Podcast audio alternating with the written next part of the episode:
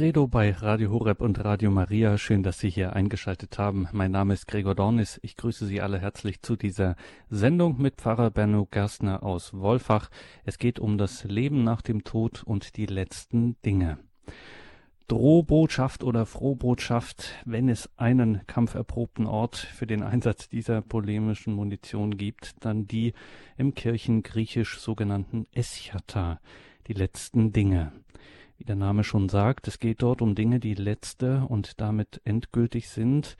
Und da wird's jenseits von Droh- oder Frohbotschaft einfach ernst beim Leben nach dem Tod. Hier hört sozusagen der Spaß auf. Hier ist das Leben im brisantesten und oder erhabensten Sinne endgültig. Und wenn die Kirche von solchen letzten Dingen spricht und deren Betrachtung insbesondere im Monat November beispielsweise, aber auch andernorts im Kirchenjahr. Wenn sie das, diese Betrachtung für die Vertiefung des Glaubens empfiehlt, dann müssen wir hier in dieser Sendung einfach schauen, dass wir darüber sprechen, ein bisschen Licht in dieses Geheimnis bringen, erst recht in einer Sendung, in einer Reihe, die den Untertitel Der Glaube der Kirche trägt. Hier passt sogar das alltagssprachliche Absolut ganz gut. Was sind diese letzten Dinge? Welche Rolle spielen sie für unseren Glauben? Sind sie Droh- oder Frohbotschaft? Was ist das Leben nach dem Tod? Klassische Novemberfragen, auf die, die wir heute Pfarrer Benno Gerstner aus Wolfach stellen dürfen. Dafür sind wir dankbar und froh, ihn nun am Telefon zu haben. Grüße Gott, guten Abend, Pfarrer Gerstner. Guten Abend, Herr Dornis. Ich grüße Sie auch ganz herzlich und natürlich alle Zuhörerinnen und Zuhörer. Herr Pfarrer, ich lasse mich jetzt mal von meiner eben zitierten Polemik beeinflussen und frage gleich eingeschüchtert und direkt, was erwartet uns heute von Ihnen? Eine Droh- oder eine Frohbotschaft? Ähm, ich denke, dass es, das, was ich Ihnen weitergeben möchte, die Wahrheit ist. Die Wahrheit, die mag drohend vor uns stehen oder als frohmachende Botschaft. Das ist letztlich auch die Entscheidung meines Lebens oder die ich durch mein Leben auch treffe, ob der Tod, ob das ewige Leben und alles, was damit zusammenhängt, für mich bedrohlich aussieht und wirkt oder ob ich mich darauf freuen kann. Das liegt ein großes Stück daran, wie ich mich selber auch in dieser Welt verhalte. Also ich möchte mich da nicht festlegen auf Droh- oder Frohbotschaft, sondern ich möchte einfach von der Wahrheit reden und von einer Wirklichkeit, die wir nicht wegdiskutieren können. Denn der Tod und die letzten Dinge sind eben etwas, was jeden Menschen betrifft. Keiner kann sich da rausreden oder sagen, ja, mich geht das nichts an. Dann sind wir sehr gespannt darauf, was Sie uns heute zu sagen haben und wir werden natürlich darüber dann auch im Anschluss an Ihre Gedanken ins Gespräch kommen. Was, Pfarrer Gerstner, ist diese Wirklichkeit und was ist die Wahrheit darin, wenn wir vom ewigen Leben und von den letzten Dingen sprechen? Ja, schauen wir mal ein bisschen rein jetzt in diese Thematik des heutigen Abends, der, der ganz gut, wie Sie selbst auch gesagt haben, in den November hineinpasst, der Totenmonat, wie wir sagen, aller Heiligen, aller Seelen, Volkstrauertag, bei den Protestanten der Totensonntag. All das spricht uns natürlich von der Endlichkeit, von, vom Vergehen und vom Sterben. Und wenn wir so auch die alltäglichen Nachrichten uns anschauen, da kommt doch immer wieder auch mal etwas vor, wo wir entsetzt sind über das Geschehen. Zum Beispiel ein Flugzeugabsturz, wo vielleicht Hunderte von Menschen zu Tode kommen. Keiner hat überlebt von 300 Insassen einer Boeing 747, die irgendwo äh, wieder zerschellt ist oder in, im Meer versunken ist. Die Fluggäste, die da drin saßen, so können wir sicher sagen, wurden von der Katastrophe überrascht. Der Tod, er kam für sie wie ein Dieb in der Nacht, wie wir biblisch auch lesen. Also wo wir Menschen leben, da ist immer auch die Möglichkeit vorhanden, das Leben zu verlieren. Und es hat wenig Sinn, die Augen davor zu verschließen. Auch wenn man vielleicht den Tod ein bisschen rausschieben kann, heute mit medizinischen Mitteln, wenn die Lebenserwartung höher ist als früher, aber der Tod wird dadurch nicht abgeschafft. Deshalb auch die erste Frage heute Abend, die ich in den Raum stellen möchte und auf den ich eine Antwort versuche, auf die ich eine Antwort versuche. Was ist der Tod eigentlich? Was ist der Tod? Was geschieht denn, wenn ein Mensch stirbt? Vor dieser Frage müssen wir alle zunächst einmal unsere Verlegenheit bekennen. Denn den letzten Schritt tut ja jeder allein für sich. Aussetzen der Atmung, Stillstand des Herzens, Ende der Gehirntätigkeit. Das ist der Befund, der erlaubt, einen Totenschein auszustellen. Aber ist damit wirklich alles über den Tod ausgesagt? Wenn wir die Bibel danach fragen, dann dürfen wir jetzt keinen medizinischen Diskussionsbeitrag erwarten, liebe Zuhörerinnen und Zuhörer. Der Bibel geht es um die religiöse Deutung des Todes. Und sie spricht in Bildern, die manchmal schwer verständlich sind und leicht allzu menschlichen und allzu kindlichen Vorstellungen Vorschub leisten. Es gilt deshalb immer wieder zu untersuchen, was mit diesen anschaulichen Schilderungen der Heiligen Schrift auch wirklich gemeint ist. Also es bleibt jetzt zunächst einmal die Frage im Raum, was ist der Tod? Und die zweite Frage, warum? Warum muss der Mensch diesen Tod erleiden? Warum muss der Mensch sterben? Wir sind ja gern geneigt zu sagen, weil sich der Körper in seinen Kräften verbraucht und erschöpft. Wir entstehen, wir blühen auf, wir erreichen einen Höhepunkt, dem dann mit zunehmendem Alter ein Abbau der Vitalität folgt. Sterben ist also etwas ganz Natürliches. Das ist richtig. Aber es sollte uns zu denken geben, dass zum Beispiel die seelisch-geistige Entwicklung des Menschen nicht unbedingt in demselben Ausmaß von diesem Abnutzungsvorgang betroffen ist.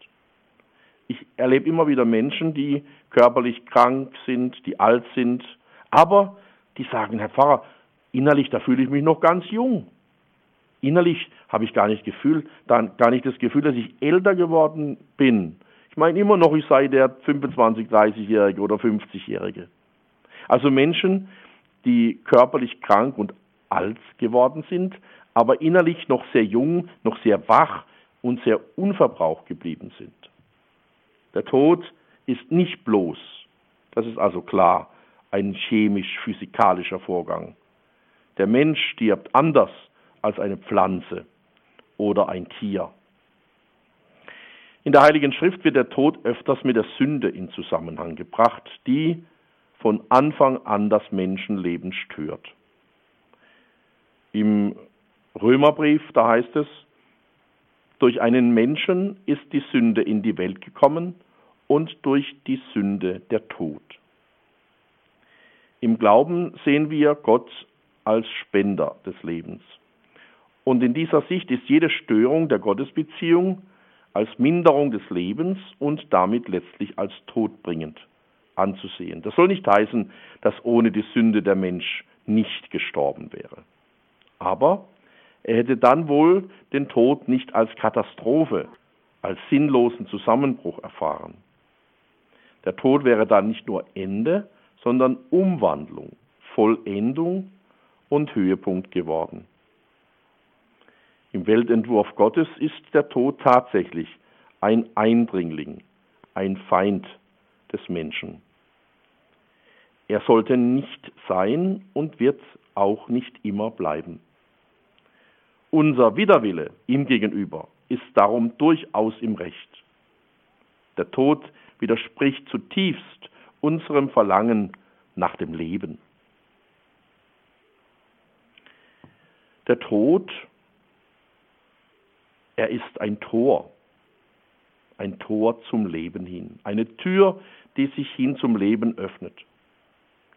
Viele, viele Menschen sehen ja im Tod eine Wand, an der das Leben unwiderruflich scheitert. Aber Zukunft über den Tod hinaus, das ist doch unsere tiefste Sehnsucht. Und trotzdem wollen da halt Zweifel und Proteste nicht verstummen. Manche äußern den Verdacht, die Hoffnung auf einen Ausgleich im Jenseits sei ein Schwindel, um einfache Menschen zu trösten und das Volk von den Missständen im Diesseits abzulenken. Also der Tod als Vertröstung. Und in Wirklichkeit, kurzum, mit dem Tod sei alles aus. Aber, liebe Zuhörerinnen und Zuhörer, hätte das nicht auch Konsequenzen für das Leben auf der Welt? Denken Sie einmal folgende Fragen durch. Muss der Mensch da nicht alles auf eine Karte setzen, um in jedem Fall diese Zeit voll auszukosten? Dagegen wäre noch nichts zu sagen, aber kann das nicht zum Gebrauch der Ellenbogen führen? Ist da nicht ein Menschenfreund, der sein Können und sein Geld in den Dienst einer Leprastation stellt, der Dumme gegenüber einer skrupellosen Bande, die leichtfertig einen Krieg vom Zaun bricht, um daran zu verdienen? Wenn doch der Tod alles einebnet, warum sollte man dann mehr tun, als zum eigenen Wohlbefinden nötig ist? Ja, das sind Fragen, die sich angesichts dieser Wirklichkeit stellen. Aber etwas in uns, ich habe es bereits schon angesprochen, etwas in uns drängt über die totale Vernichtung hinaus. Viele Menschen haben darum das Verlangen, in ihren Werken oder in ihren Kindern weiterzuleben. Die ägyptischen Pharaonen, die bauten Pyramiden, um ihr Andenken unvergesslich zu machen. Und wieder andere arbeiten an einem großen Werk oder wir sagen, sie machen Geschichte, um im Gedächtnis der Menschheit nicht unterzugehen. Das alles ist aber doch nur ein Schatten, weil darin der Mensch nicht selber lebt, sondern nur sein Nachhall. Was aber sagt nun der Glaube über die Zukunft des Menschen? Christus verheißt, ich bin die Auferstehung und das Leben. Wer an mich glaubt, wird leben, auch wenn er gestorben ist.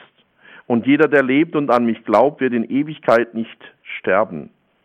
So lesen wir im Johannesevangelium im elften Kapitel. Obwohl auch Paulus weiß, wie hart der Tod in das Leben eingreift und brutal Hoffnungen, Pläne und Gemeinschaften zerreißt, bedeutet Sterben für ihn doch nicht schmerzlicher Abschied, sondern Heimkehr. Ich verlange danach, aufgelöst zu werden. Wörtlich übersetzt heißt es so im Philipperbrief im ersten Kapitel.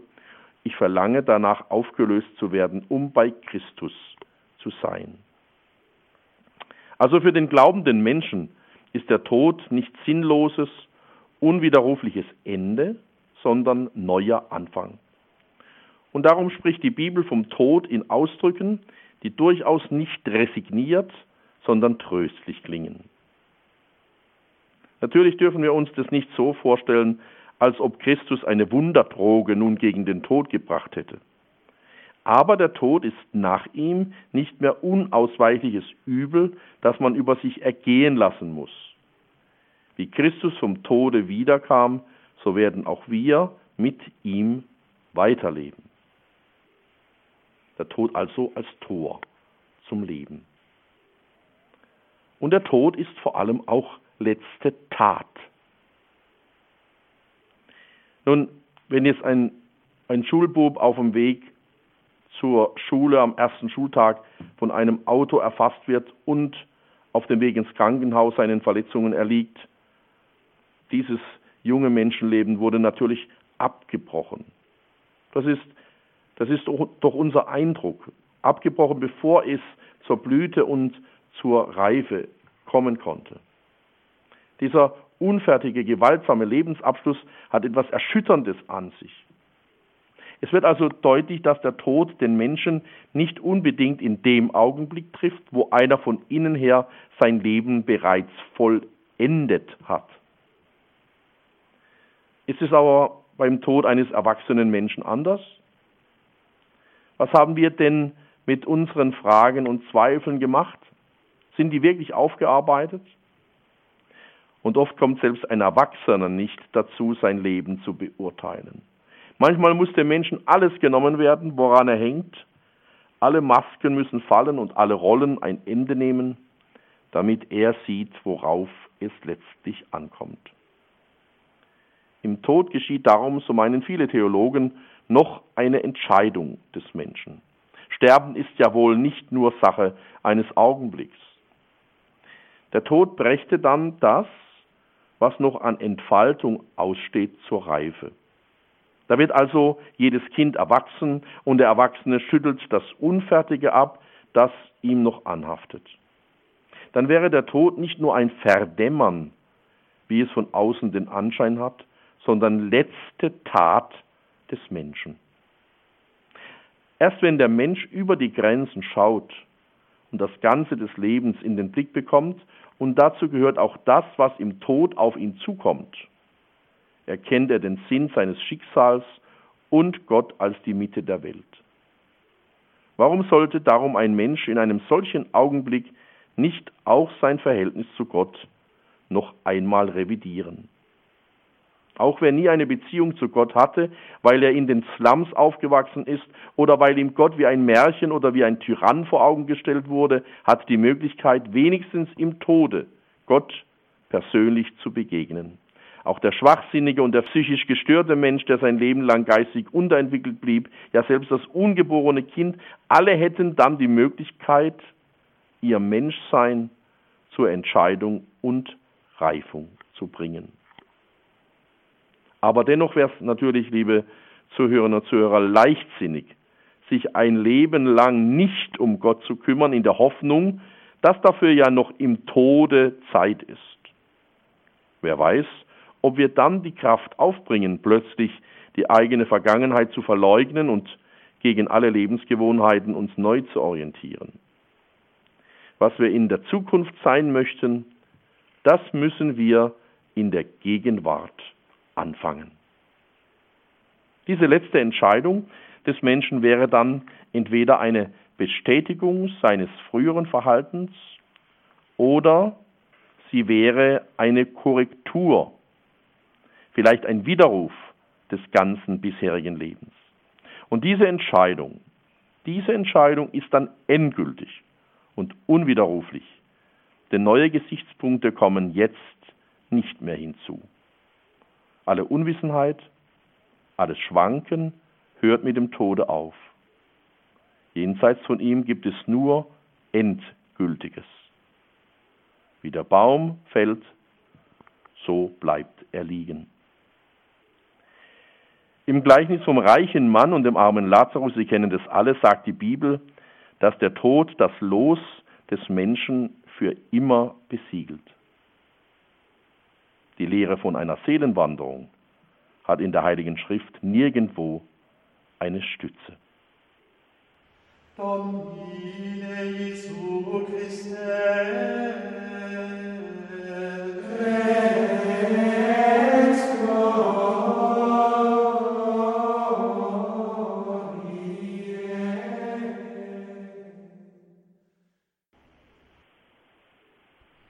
Sie haben eingeschaltet in der Credo-Sendung bei Radio Horeb und Radio Maria. Heute geht es um das Leben nach dem Tod, die letzten Dinge. Wir hören Pfarrer Benno Gerstner aus Wolfach. Ja, liebe Zuhörerinnen und Zuhörer, der Tod als letzte Tat des Menschen und dann, dann steht er vor Gericht. Das ist das, was am Anfang angedeutet wurde vom Herrn Dornis, diese Drohbotschaft. Wir verstehen natürlich oft in Verbindung mit Gericht auch strenge, strenge Urteile, Kerkerhaft, lebenslänglich, was uns alles so einfällt, wenn wir Gericht hören. Wie, liebe Zuhörerinnen und Zuhörer, wie stellen Sie sich das Gericht vor, das nach christlicher Überzeugung jeden Menschen dann bei seinem Tod erwartet? Denken Sie vielleicht an einen Richterstuhl, vor dem der Verstorbene erscheint, damit Gott über ihn das Urteil fällt? Oder sehen Sie ein aufgeschlagenes Buch, in dem alle unsere Lebensdaten aufgezeichnet sind? All das veranschaulicht uns nur, dass der Mensch Rechenschaft über sein Verhalten abzulegen hat. Anders ausgedrückt, das Unrecht behält nicht das letzte Wort. Aber das ist keine Drohbotschaft. Das ist für mich eine frohe Botschaft. Es gibt eine Instanz, die das Recht wahrt. Und vor allem betont die Heilige Schrift, dass Gott den Menschen wirklich retten will und kein Interesse an einem verwerfenden Gerichtsurteil hat. Ob der Mensch sein Lebensziel erreicht, hängt von ihm selbst ab. Im Augenblick des Todes kommt der Mensch zu einer umfassenden Selbsterkenntnis ohne jede Selbsttäuschung. Da sind wir ja oftmals Meister darin, uns zu täuschen, uns selbst etwas vorzumachen. Das ist im Tod vorbei. Jede Einzelheit und auch das aus allen einzelnen Entscheidungen zusammengewobene Ganze des Lebens wird offenbar. Und in dieser Zusammenschau sieht der Mensch, was er richtig und was er falsch gemacht hat. So ist dieses Gericht zunächst einmal ein Selbstgericht. Darin vollzieht sich aber zugleich das Gericht Gottes, insofern der Mensch auch Gott und Gottes Anspruch klarer erkennt. Die Bibel erklärt übrigens, dass es nicht erst nach dem Tod zum Gericht kommt, sondern schon jetzt im Leben. Praktisch wird also das Urteil, das der Mensch durch sein alltägliches Verhalten selbst fällt, im Jenseits bestätigt. Gottes Gericht ist nur die Unterschrift unter die Gewissensentscheidungen des Menschen.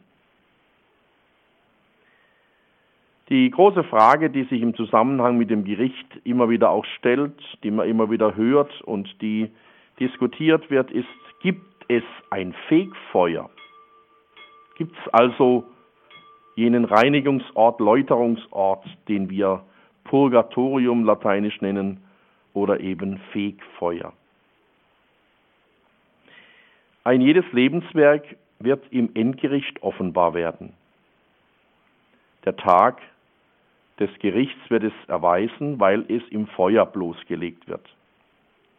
Was es eines jeden Werks sei, wird das Feuer erproben. Wenn jemand das Werk standhält, wird er Lohn empfangen. Wenn jemand das Werk verbrennt, wird er bestraft werden. Wohl wird er selbst gerettet werden, doch nur wie durch ein Feuer hindurch. So lesen wir im ersten Korintherbrief im Kapitel 3. Und wir dürfen da auch schauen auf 2 Makkabäer 12 oder Matthäus 5, 26.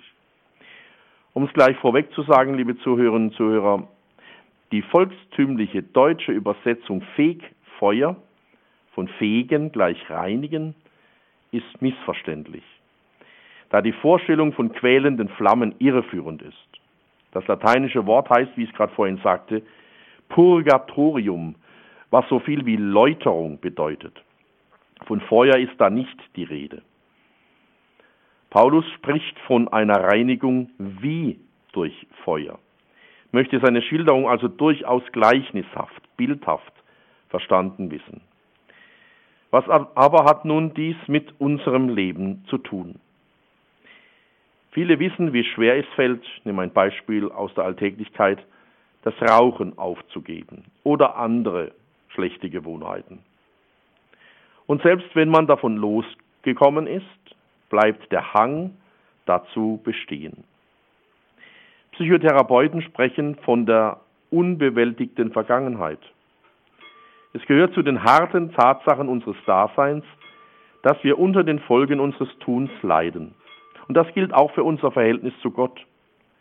Man stellt sich auf ihn ein, man versucht aus dem Glauben heraus zu leben, aber diese grundsätzliche Entscheidung hat dann doch nicht den ganzen Menschen erfasst. Zwar begeht man keinen Mord und keinen Diebstahl, Sie kennen ja diese Aussagen, hat niemand umgebracht und keinen Raubüberfall begangen, aber eine kleine Lüge oder ein verletzendes Wort nimmt man nicht so ernst. Der Glaube und die Liebe bleiben allemal hinter dem zurück, was wir sein könnten. Und diese Unfertigkeit muss dem Menschen zu schaffen machen, sobald er stirbt und dem durchdringenden Blick Gottes begegnet. Wie in einem Spiegel erkennt er seine Schwächen und seine Unzulänglichkeiten und erfährt das als schmerzliche Läuterung. Er hat zwar grundsätzlich für Gott sich entschieden, aber aller Schutt des Lebens, so möchte mal das Bild auch sehen, muss noch abgetragen werden. Mit Liebe und Sachlichkeit greift Gott in das Gewebe von Gut und Bös hinein, um zu scheiden um alle Selbstsucht zu öffnen für seine Liebe.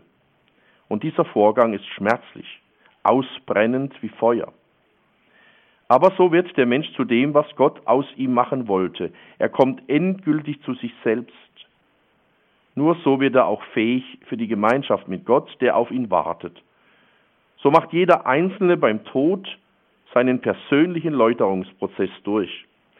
Man könnte diesen Prozess mit einem modernen Wort bezeichnen als Bewusstseinserweiterung. Fegfeuer ist also kein Ort, sondern ein Vorgang, der beginnt, sobald der Mensch endgültig auf Gott trifft, aber dafür noch nicht ganz disponiert ist. Ob dieser Vorgang mehr oder weniger lang dauert, mag dahingestellt bleiben. Von Zeit und Dauer zu sprechen, hat hier ohne dies keinen Sinn mehr in einem, in einem Geschehen, das außerhalb von Raum und Zeit stattfindet. Wir sollen uns den Läuterungsprozess eher mehr oder weniger intensiv anstatt zeitlich ausgedehnt vorstellen. Jedenfalls scheint die Bemerkung Christi, wer ein Wort wider den Heiligen Geist spricht, dem wird nicht vergeben werden, weder in dieser noch in der zukünftigen Welt, den Gedanken zu stützen, dass auch in der zukünftigen Welt noch Vergebung und Läuterung möglich sind. Vielleicht verstehen Sie jetzt, warum wir Katholiken für die Verstorbenen und für deren Seelenruhe beten.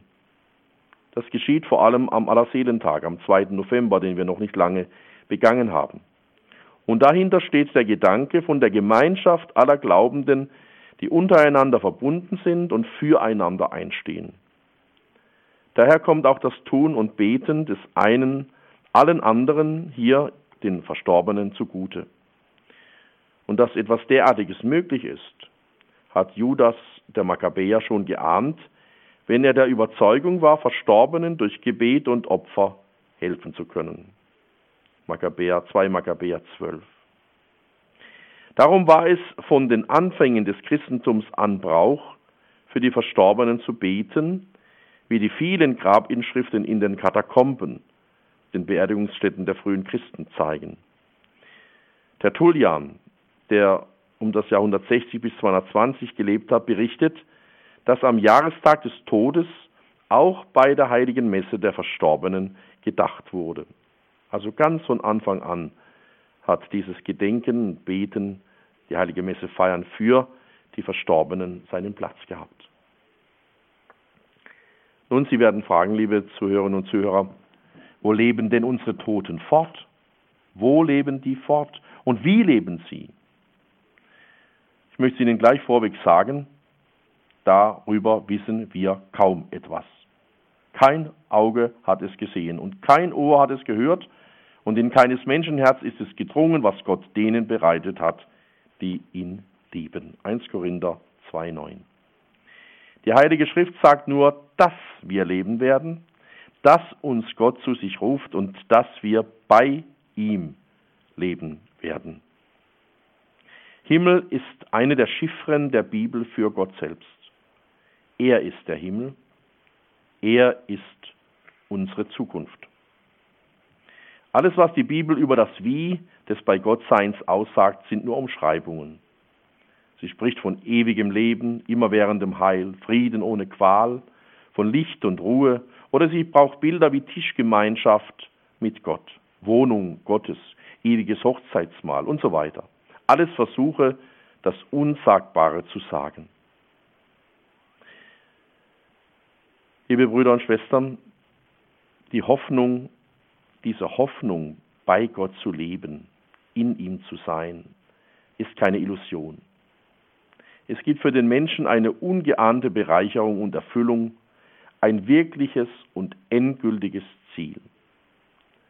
Das aber ist erst erreicht, wenn alle Erwartungen erfüllt sind, wenn alles Unzulängliche, Verkümmerte aufgehört hat, wenn wir zum endgültigen Sinn unseres Lebens durchgestoßen sind. Das geschieht, wenn Gott und Mensch zusammentreten, einander berühren. Das ist der Himmel. Wo der Mensch unmittelbar Gott schaut, kommt er auch ganz und gar zu sich selbst, da erfährt er in vollen Zügen, was es heißt, Mensch zu sein. In jedem Leben gibt es ja Augenblicke inneren Glücks, Erlebnisse von Harmonie und Geborgenheit, von Freiheit und Erkenntnis, von Sicherheit und Kraft, von Friede und tiefer Freude, von Liebe und Geliebtwerden. Das kann eine Vorahnung dessen sein, was im Himmelsein heißt. Die Dunkelheiten des Lebens lichten sich und wir ahnen etwas von dem Geheimnis, auf das wir zuschreiten. Sie merken jetzt, die Frage, wo ist der Himmel, ist eigentlich nicht sinnvoll. Himmel ist ein Zustand, kein Ort. Er ist eine neue, vollkommene Art zu leben.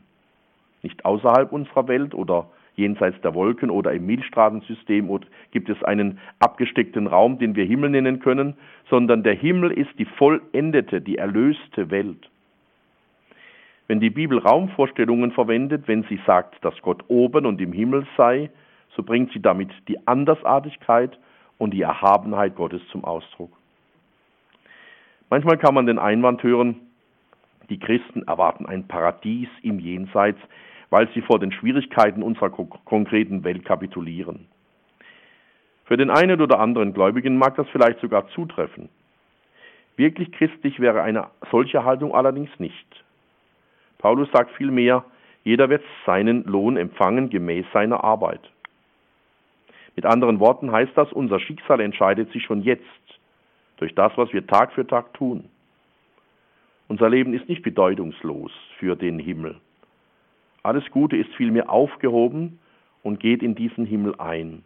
Oder besser, es ist schon ein Anfang desselben.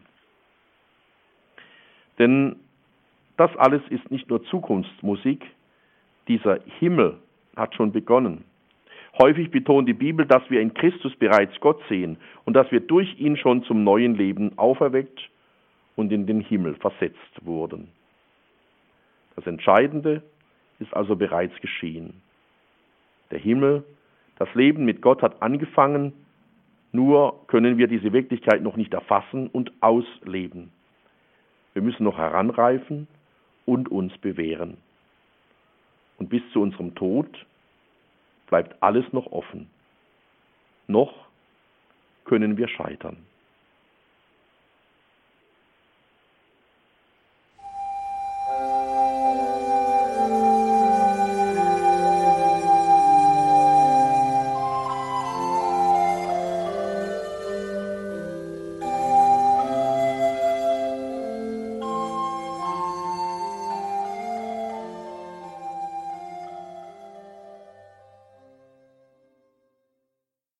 Der heutigen Credo-Sendung hier bei Radio Horeb und Radio Maria geht es um das Leben nach dem Tod. Wir sprechen über die letzten Dinge und wir sind dazu verbunden mit Pfarrer Benno Gerstner aus Wolfach. Ja, liebe Zuhörer und Zuhörer, wir haben uns Gedanken gemacht über Gott, der hinter allem steht, hinter dem Tod als letzter Tat des Menschen, der die Zukunft des Menschen ist, der uns der Himmel ist, nach dem wir uns sehnen, der aber auch dazu beiträgt, dass wir uns reinigen, bevor wir in die ewige Seligkeit vollkommen eingehen. Aber wir haben noch einen Gedanken zu denken, den wir nicht gerne denken, aber er gehört einfach zu den Eschata, zu den letzten Dingen dazu. Was ist eigentlich mit der Hölle? Verdammt in alle Ewigkeit. Was sagen Sie zu diesem Gedanken? Man hat Schüler gefragt, wie sie sich die Hölle vorstellen. Das ist ein großes schwarzes Verlies, dunkel und voller Dampf. Man wird darin von Teufeln grausam gequält und gehetzt. Überall ist Feuer, also eine Art kosmisches Konzentrationslager. Andere meinten dagegen, dass die Seele irgendwo herumgeistere und niemals Ruhe finde. Liebe Zuhörerinnen und Zuhörer, wir leben in einer Leistungsgesellschaft. Allein der Erfolg zählt. Man muss das gesteckte Ziel erreichen. Haben Sie aber auch schon einmal die Angst verspürt zu versagen? Wie oft empfinden Menschen, dass sie schuld sind an ihrem verpfuschten Leben und nun müssen sie die schmerzlichen Konsequenzen tragen. Viel schlimmer aber ist ein endgültiges Scheitern, ein völliges Verfehlen unseres gesamten Lebensziels und die damit verbundene völlige Einsamkeit und Verzweiflung. Und das ist die Hölle. Christus nennt mehrfach zwei Lebensformen nach dem Tod eine der Freude und Erfüllung und eine der Leere und der Trostlosigkeit. Der Mensch wird aber nicht in diese düstere Ausweglosigkeit hineingestoßen, er kann sich nur selbst hineinbegeben. Das geschieht da, wo er sich in kurzsichtigem Egoismus ganz in sich selbst verschließt, wo er versucht, nach eigener Fasson und auf eigene Faust selig zu werden. Er verlangt nicht mehr als sich selber und er bleibt dann tatsächlich für alle Ewigkeit mit sich allein. Und das bedeutet für ihn die Hölle. Um in vollen Zügen zu leben, brauchen wir die Anregung von draußen, den Umgang mit den Dingen, den Austausch mit anderen Menschen. Wer das alles vernachlässigt oder gar missbraucht, verbaut sich die eigene Zukunft. Der Mensch ist aber nicht nur auf seine Umwelt ausgerichtet, sondern vor allem auch auf Gott. Den Widerspruch zu dieser Bestimmung erfährt er darum als Leere, Überdruss, Verzweiflung, als Unfertigkeit und Zerrissenheit. Paulus meint daher, dass ein solcher Mensch schon jetzt mehr tot als lebendig sei. Er ist dem Untergang preisgegeben. Stirbt er, dann ist er buchstäblich doppelt tot. Und die Heilige Schrift nennt diesen Zustand nach dem Tode darum auch den zweiten Tod.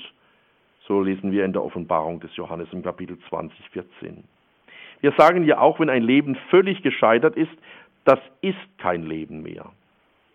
Das Feuer, das in der Hölle brennt, ist nichts anderes als das Grauen vor dieser völligen Sinnlosigkeit, Leere und Einsamkeit.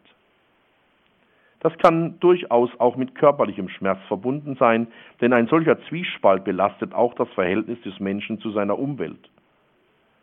Wo der Mensch aber mit den Dingen der Welt nicht in rechter Weise umgeht, muss er sich an den Widerständen wundreiben, die er selbst hervorruft wo der Mensch diese Haltung auch im Tod radikal beibehält, schließt er sich selbst von der erlösten Welt aus.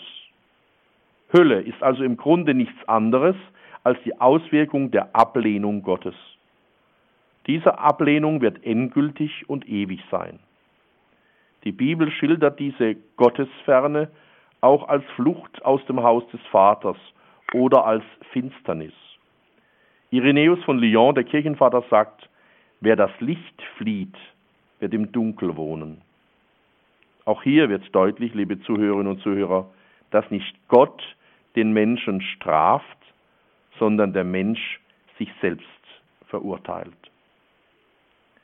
Ob es Menschen gibt, die in dieser Welt völlig das Ziel ihres Lebens verfehlen und wie viele es sind, darüber bringt die Bibel keine Statistik. Jedenfalls ist kein Mensch für die Hölle geschaffen. Aber die Möglichkeit, sich selbst zu verfehlen, besteht für jeden Menschen. Die Hölle widerspricht auch nicht der Liebe Gottes. Sie ist ja gerade deren Ablehnung. Liebe kann sich nicht gewaltsam aufdrängen. Sie wird ohnmächtig, wenn sie verneint wird. Das Beste wird zur Qual, wenn einem bewusst wird, dass man es sich verscherzt hat. Liebe Zuhörerinnen und Zuhörer von Radio Horeb, Drohbotschaft oder Frohbotschaft? Es ist ein Blick in die Wirklichkeit unseres Lebens nach dem Ende dieser Tage. Es ist ein wichtiger Blick, den ich keineswegs als Drohbotschaft betrachte, sondern als frohe Botschaft, die uns helfen will, nach der Wahrheit zu suchen und zu streben, unser Leben lang, unsere Kräfte, Fähigkeiten, Begabungen einzusetzen für das Reich Gottes. Nicht unsere Talente wie im Evangelium zu vergraben in einem tiefen Loch und den Herrgott einen guten Mann sein lassen. Nein, uns einsetzen, uns einbringen, unsere Liebe in diese Welt hineintragen, unsere, unseren Glauben mehren durch die Weitergabe und den Menschen Hoffnung bringen in dunkler Zeit. Das ist der Weg, der uns ins Glück führt. Und zwar nicht nur auf dieser Welt, wo das Glück dann schon seinen Anfang nimmt, sondern ins ewige Glück. Nicht in einen nur weltlich bestimmten und sich vorgestellt habenden Himmel, sondern in den Himmel, in dem Gott wahrhaft zu Hause ist. Ich hoffe, Sie haben diese Worte nun auch so verstehen können. Worte, die uns von der Zukunft sprechen, in aller Deutlichkeit, in aller Ehrlichkeit, aber doch als Bestätigung auch für den, der sich bemüht, sein Leben hier mit Gott zu leben und sich freut, einmal im Himmel, in der Ewigkeit, dann auch ganz bei ihm zu sein. Pfarrer Benno Gerstner aus Wolfach hier in der Credo-Sendung bei Radio Horeb und Radio Maria. Es ging um das Leben nach dem Tod, um die letzten Dinge.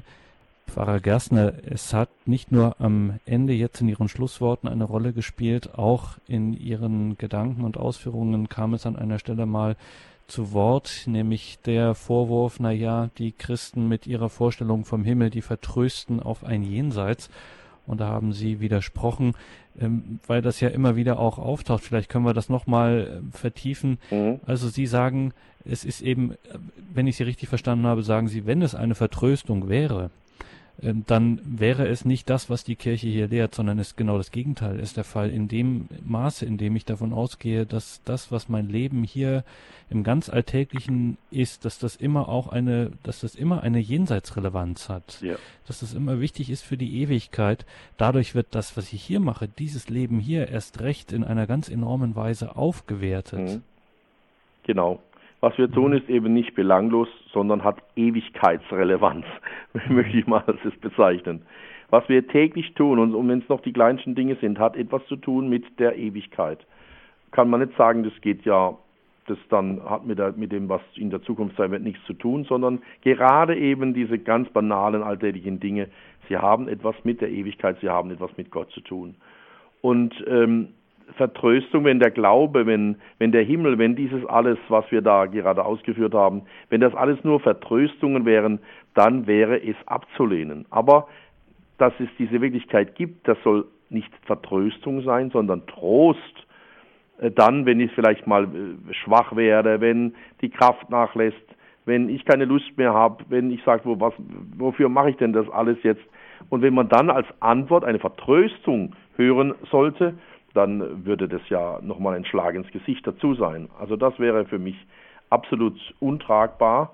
Aber im Glauben Trost und Kraft und Hoffnung und Zuversicht zu finden, ähm, das ist eben das, was letztlich auch die, der Wirklichkeit entspricht.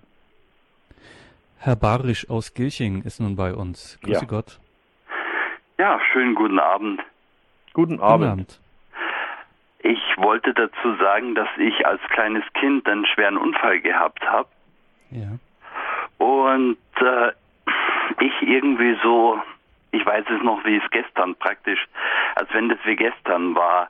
Das war wie, als wenn man beim lieben Gott war. Das war eine ewige Glückseligkeit, was ich da erlebt habe, eine Wärme, die man eigentlich immer um sich haben will. Und deswegen kann ich mir, ich habe halt das Erlebnis ist noch wie in mir drin. Und da kann ich nur sagen, also ich habe für mich persönlich beim lieben Gott schon vorsprechen können.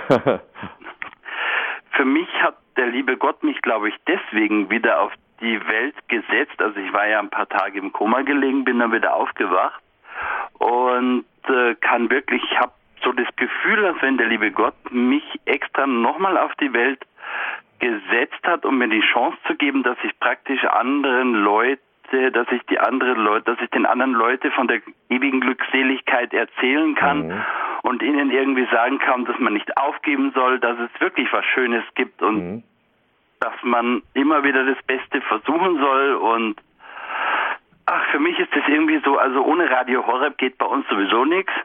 Ja. Mhm das ist für mich so wie ein Zufluchtsort. Also wenn mir es zu viel wird auf der ganzen Welt und zu viele Schlechtigkeiten kommen, dann halte ich das schlecht aus, dann muss ich wieder Radio Horeb hören und dann gehe ich wieder nach oben. Das dann ist es ja ganz sinnvoll, was Sie da tun, dass Sie sich gerade auch aus solchen Sendungen wieder Kraft holen äh, für den Alltag, fürs Gebet, durchs Gebet auch wieder sich stärken lassen. Und wenn Sie den Menschen erzählen von Ihrer Erfahrung, dass Sie sowas Himmlisches schon spüren durften, dann ist das sicher auch ein ganz gutes und tolles Glaubenszeugnis. Und dafür danken wir Ihnen ganz herzlich. Dankeschön, alles Gute nach Gilching, Herr Barisch, für dieses Zeugnis. Frau Nussloch, sie ruft uns aus der Nähe von Heidelberg an. Ist nun ja, Frau Jutta Schieb. Grüße Sie. Ich grüße Sie. Hallo. Hallo. Bin Nussloch, ich jetzt auf Sendung? Nussloch Sie sind bei Heidelberg. Jawohl, ja, ja. ja, es ist so. Man müsste mal wieder sagen, was man machen müsste, den Ablauf, äh, das Bußsakrament Bußgottesdienst, wie das geht. Ja. Das müssen wir mal mhm. predigen. Von mir aus, wenn in der Fastenzeit, wenn wenn das Evangelium vorkommt vom barmherzigen Vater. Da jetzt genau hinpassen. Mhm. Mhm. Und dann die geistige Kommunion, die kann man ja auch empfangen, wenn es zum Beispiel keine Priester mehr geben sollte. Es wird immer Priester geben. Ja, irgendwo wird es immer geben. es wird Und immer Priester geben. Wenn man, ich, ich habe auch noch, es ist Ablasslehre. Natürlich nicht so wie im Mittelalter, wenn die Münze in dem Kasten klingt, die, die Seele aus dem Fegfeuer springt.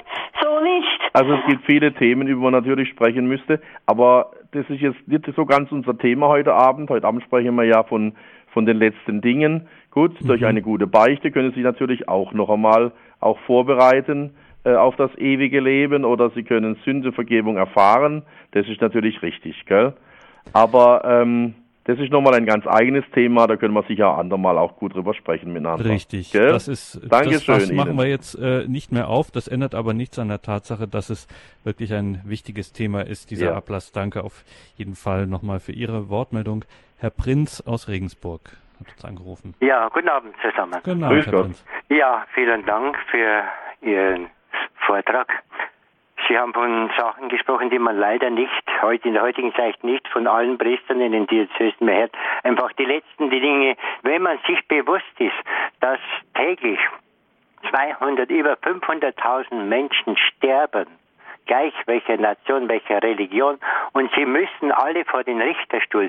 Und dann kommen aber auch ernste Worte, nicht nur das Schöne oder diesen schöne Erfahrungen, die man macht, sondern wie Sie sagten, jeder Mensch muss Rechen, Abschiff, äh, Rechen, äh, Rechenschaft ablegen über sein Leben und sogar, sogar das Geheimste wird offenbar vom Licht und vieles mehr, was denn all die heiligen Schriften kennen, dann würde ich schon sagen, dass wir das Leben ernst nehmen und vor allem, was ich darauf hinweisen möchte, die Glaubenden sind sich schon bewusst, worum es geht, dass man einfach täglich betet um die Rettung der Seelen, wie die Mutter Gottes so ernst sagt in Fatima, um den Frieden der Welt, ja. um die das ist ein ganz guter Gedanke, den darf ich gerade kurz noch aufgreifen. Ja, ja. Die Mutter Gottes hat in Fatima zu den Hirtenkindern gesagt, betet täglich den Rosenkranz um die, das Ende des Krieges, war damals der Erste Weltkrieg, um die Bekehrung der Sünder und um den Frieden in der Welt. Also dieser zweite Gedanke, Bekehrung der Sünder, das ist doch genau der, um den es geht,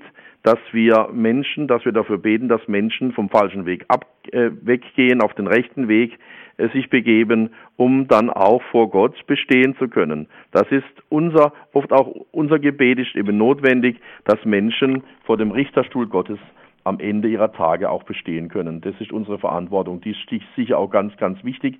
Nicht nur zu sagen, es gibt ein Gericht, sondern auch an die zu denken, die, die auf dieses Gericht zugehen. Zunächst wir selber natürlich auch, aber auch diejenigen, die unvorbereitet äh, sterben oder die in den Tag hineinleben, als ob es Gott und äh, all das Ewige nicht gäbe. Dafür zu beten, das ist nochmal eine ganz, ganz wichtige Ergänzung auch zu dem, was ich gesagt habe. Genau das wollte ich auch sagen, dass wir immer täglich dafür beten, nicht nur im Monat November für die Verstorbenen. Ja. Täglich sterben Menschen so und so viel. Und in der heutigen Zeit, wenn man mit offenen Augen durch die Welt geht, wie sterben sie, in welcher Situation, dass man täglich um eine gute Sterbestunde betet. Gnade und wisst ihr, was, ich auch, wisst ihr, was ich auch tue? Ich bete jeden, nach jeder heiligen Messe, äh, bete ich noch, äh, wir singen oft ein Marienlied am Schluss und dann bete ich noch vom Engel des Herrn die abschließenden Gebete und am Schluss sage ich immer, Herr, gib allen unseren lieben verstorbenen Angehörigen und den armen Seelen die ewige Ruhe. Auch das ist was Wichtiges, dass Menschen, die gerade im Ort der Läuterung sich befinden oder im Zustand der Läuterung,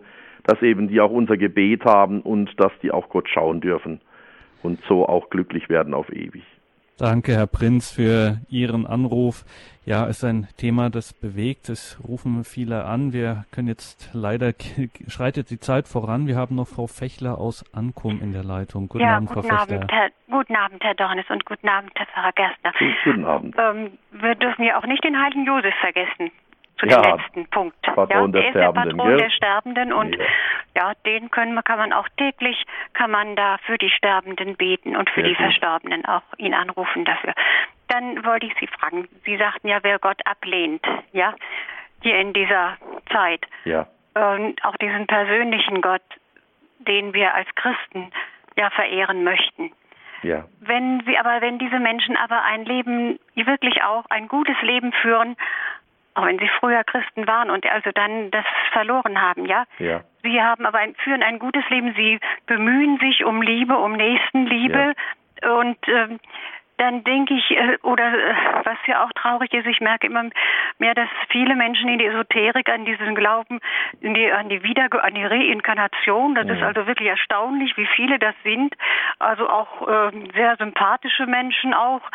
Und ähm, wenn sie dann äh, jetzt, äh, denke ich immer, Jesus hat ja am Kreuz oder hat da gesagt, Herr, verzeih ihnen, denn sie wissen nicht, was sie tun. Ja. Gibt es denn, Jesus, wird er das dann auch noch, denke ich, ich hoffe es, dass er dann auch mal jeder sagt, hat, jeder hat, am, jeder hat am Ende die Chance, noch einmal sein Leben zu bedenken und eine letzte Entscheidung zu treffen. Also ich bin überzeugt davon, wenn wir hinübergehen in die Ewigkeit, wenn, wenn wir diese letztes, wenn wir vor Christus dann stehen, dann werden wir nochmal durchleuchtet von seiner Liebe sozusagen und dürfen unsere letzte Entscheidung nochmal treffen. Willst du jetzt zu mir gehören oder nicht?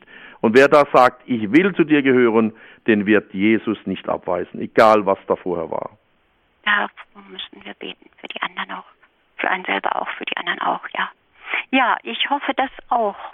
Also, ja. dass er nicht nur als Richter das da ist. Das ist unser Wunsch, das ist unsere ja, Bitte. Das ist unser Wunsch, unser großer Wunsch. Wir, ja. Es gibt keinen, keinen Beweis dafür, dass es alles so genau sein wird, aber ähm, ich bin zutiefst überzeugt, dass Gott, wenn er wirklich die Liebe ist, wie es im ersten Johannesbrief heißt, dass er dann auch jedem noch einmal seine volle Liebe gewährt am Ende seines Lebens und dass er noch eine letzte Entscheidung treffen darf. Und wenn die positiv ausfällt für ihn, dann wird er nicht in der verdammt sein in alle Ewigkeit, sondern er wird glückselig sein in alle Ewigkeit. Natürlich nach einer, nach einer Läuterung, wie immer die auch aussehen wird, aber die wird uns zwar wehtun, aber äh, sie ist keine Vertröstung, sondern das ist dann schon der Trost, der Schmerz, den wir erleiden, der Läuterung ist bereits der Vorgeschmack äh, und die, Vor, die Vorhalle sozusagen zum Himmel und zur ewigen Seligkeit. Also sozusagen, um es mit anderen Worten ein bisschen salopp zu sagen, wenn man im Fegfeuer ist, dann hat man es im Grunde geschafft. Genau. Ja. So ist es. Ähm, weil hier, danke Frau Fechler auf jeden Fall für Ihren Anruf. Alles Gute, Gottes Segen nach Ankommen. Weil wieder einmal hier so von der Kraft auch des Gebetes die Rede ist. Um es auch nochmal zu sagen, die, wenn in der Messe für die Verstorbenen auch gebetet wird, ja. in jeder heiligen Messe, dann sind da wirklich alle mit eingeschlossen. Das heißt jetzt, ich frage es deshalb, weil auch wenn ich allein sterbe zum Beispiel ja. oder äh, wenn ich keine Angehörigen hinterlasse und äh, nicht weiß, ja, denkt jetzt noch jemand an mich oder so. Dann, äh, dann betet ein Pfarrgärtner für Sie, für die armen ja, Seelen. Da, da betet sicher ein Priester für dies, für Sie auch mit. Also mhm. es ist keiner vergessen. Es wird jeder auch eingeschlossen. Jeder arme Seele. Ich, ich nenne diesen alten Ausdruck, aber der so schlecht ist der nicht. Denn wenn's, wenn wir sind wir armselig, wenn wir Gott nicht schauen dürften. Ne? Und diese arme Seele, die in der Vorfreude auf Gott ist, ähm, die braucht eben das Gebet und die kriegt auch von irgendjemand her, kriegt die ein Gebet. Es wird niemand ohne Gebet gelassen. Das heißt, ich kann richtig etwas leisten, wenn ich zum Beispiel mir es zu meiner, zu meiner Aufgabe mache oder für mich als äh, ein geistliches Werk mir erwähle, dass ich für Verstorbene bete, ja. weil ich beispielsweise krank bin und jetzt nicht ja. raus kann, viel Zeit habe. Das, da kann man richtig viel. Ganz tolle Aufgabe. Man, ja. Ganz großartige Aufgabe. Und ich sage es auch immer wieder den, den Kranken, die ich besuche oder alten, älteren Menschen, betet doch auch für äh, die armen Seelen im Fegfeuer, für die Verstorbenen. Vergesst doch nicht, welche Kraft hinter dem Gebet auch sich verbirgt. Woher kommt, abschließende Frage, Pfarrer Gerstner, ja. woher kommt diese Kraft des Gebetes. Also man könnte, wenn man mechanisch denkt, dann könnte man denken, naja, Gott äh, macht das dann sozusagen, das ist jetzt hier sein Bereich, da macht er das aus. Und es scheint so unglaublich, dass wir aus unserer Zeit und aus unserem Leben da hinein etwas hineingeben können, ja. was dann verwandelnde Kraft hat. Ja. Das kommt eben daher, dass Gott uns ernst nimmt, dass Gott uns als ebenbürtige Partner sieht, dass er uns geschaffen hat nach seinem Bild, heißt es in der Heiligen Schrift, in den ersten Seiten schon. Und deshalb nimmt er auch unser Gebet ernst. Es ist ein Gebet nicht eines Unterwürfigen, der, der sich niederwirft in den Staub, sondern es ist ein Gebet eines Ebenbürtigen, der, der, den Gott ernst nimmt. Er hat ihn geschaffen, uns geschaffen, ihm ebenbürtig in der Liebe, in der Freiheit der Entscheidung nicht, dass wir jetzt Gott wären, aber in dieser Sache sind wir eben Gott ebenbürtig. Und er nimmt deshalb unser Gebet an in der gleichen Bedeutung, wie er seine göttliche Kraft auch auf uns Menschen hin auswirkt. Das ist ein Zusammenspiel und das ist etwas ganz Besonderes, was nur der Mensch hat und was nur dem Menschen möglich ist, äh, so vor Gott zu treten und ihn wirklich als Freund und als, als ja, wie soll ich sagen, als einen ihm, in dieser Sache ihm Gleichgestellten auch mhm. zu, zu, bitten und ihn anzugehen äh, für Menschen, die uns brauchen, die unser Gebet brauchen, die uns anvertraut sind. Und Gott wird dies ernst nehmen, weil er uns eben so sehr liebt und weil er uns äh, aus dieser Liebe heraus geschaffen hat und ihm ein Stück weit gleich gemacht hat. Leben nach dem Tod, die letzten Dinge, das war unser Thema heute in der Credo-Sendung bei Radio Horeb und Radio Maria. Wir waren im Gespräch mit Pfarrer Benno Gerstner aus Wolfach. Liebe Hörerinnen und Hörer, danke, dass Sie sich hier eingebracht haben. Danke für Ihr Dabeisein. 08328 921 120 ist die Telefonnummer unseres CD-Dienstes. Schauen Sie auch einfach auf horeb.org. Morgen im Laufe des Tages können Sie sich dann auch dort diese Sendung abrufen. Danke auch an Gabi Sonnenberg in der Regie. Mit ihr geht es hier gleich um 21.40 Uhr weiter. Sie betet gemeinsam mit Pater Jörg Thiemann von den Marianhiller Missionaren die Komplett, das Nachtgebet der Kirche. Pfarrer Gerstner, danke, dass wir diese Stunde hier mit Ihnen verbringen durften. Danke für diese Sendung. Dürfen wir Sie zum Abschluss der Sendung noch um Ihr besonderes Gebet, um Stärkung, um den Segen bitten. Jawohl. Ich danke auch Ihnen ganz herzlich und den Zuhörern und Zuhörerinnen, die sich die Zeit genommen haben, über so ein wichtiges Thema nachzudenken, mit mir zusammen, mit Ihnen zusammen. Und so darf ich Ihnen gerne auch den Segen hinein in die Nacht spenden. Der Herr sei mit euch.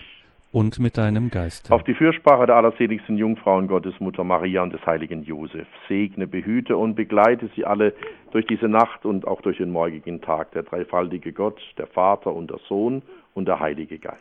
Amen. So geht nun hin in Frieden. Dank sei Gott, dem Herrn. Danke, Pfarrer Gerstner. Danke Ihnen, liebe Hörerinnen und Hörer. Einen gesegneten Abend und eine behütete Nacht wünscht Ihr Gregor Dornis.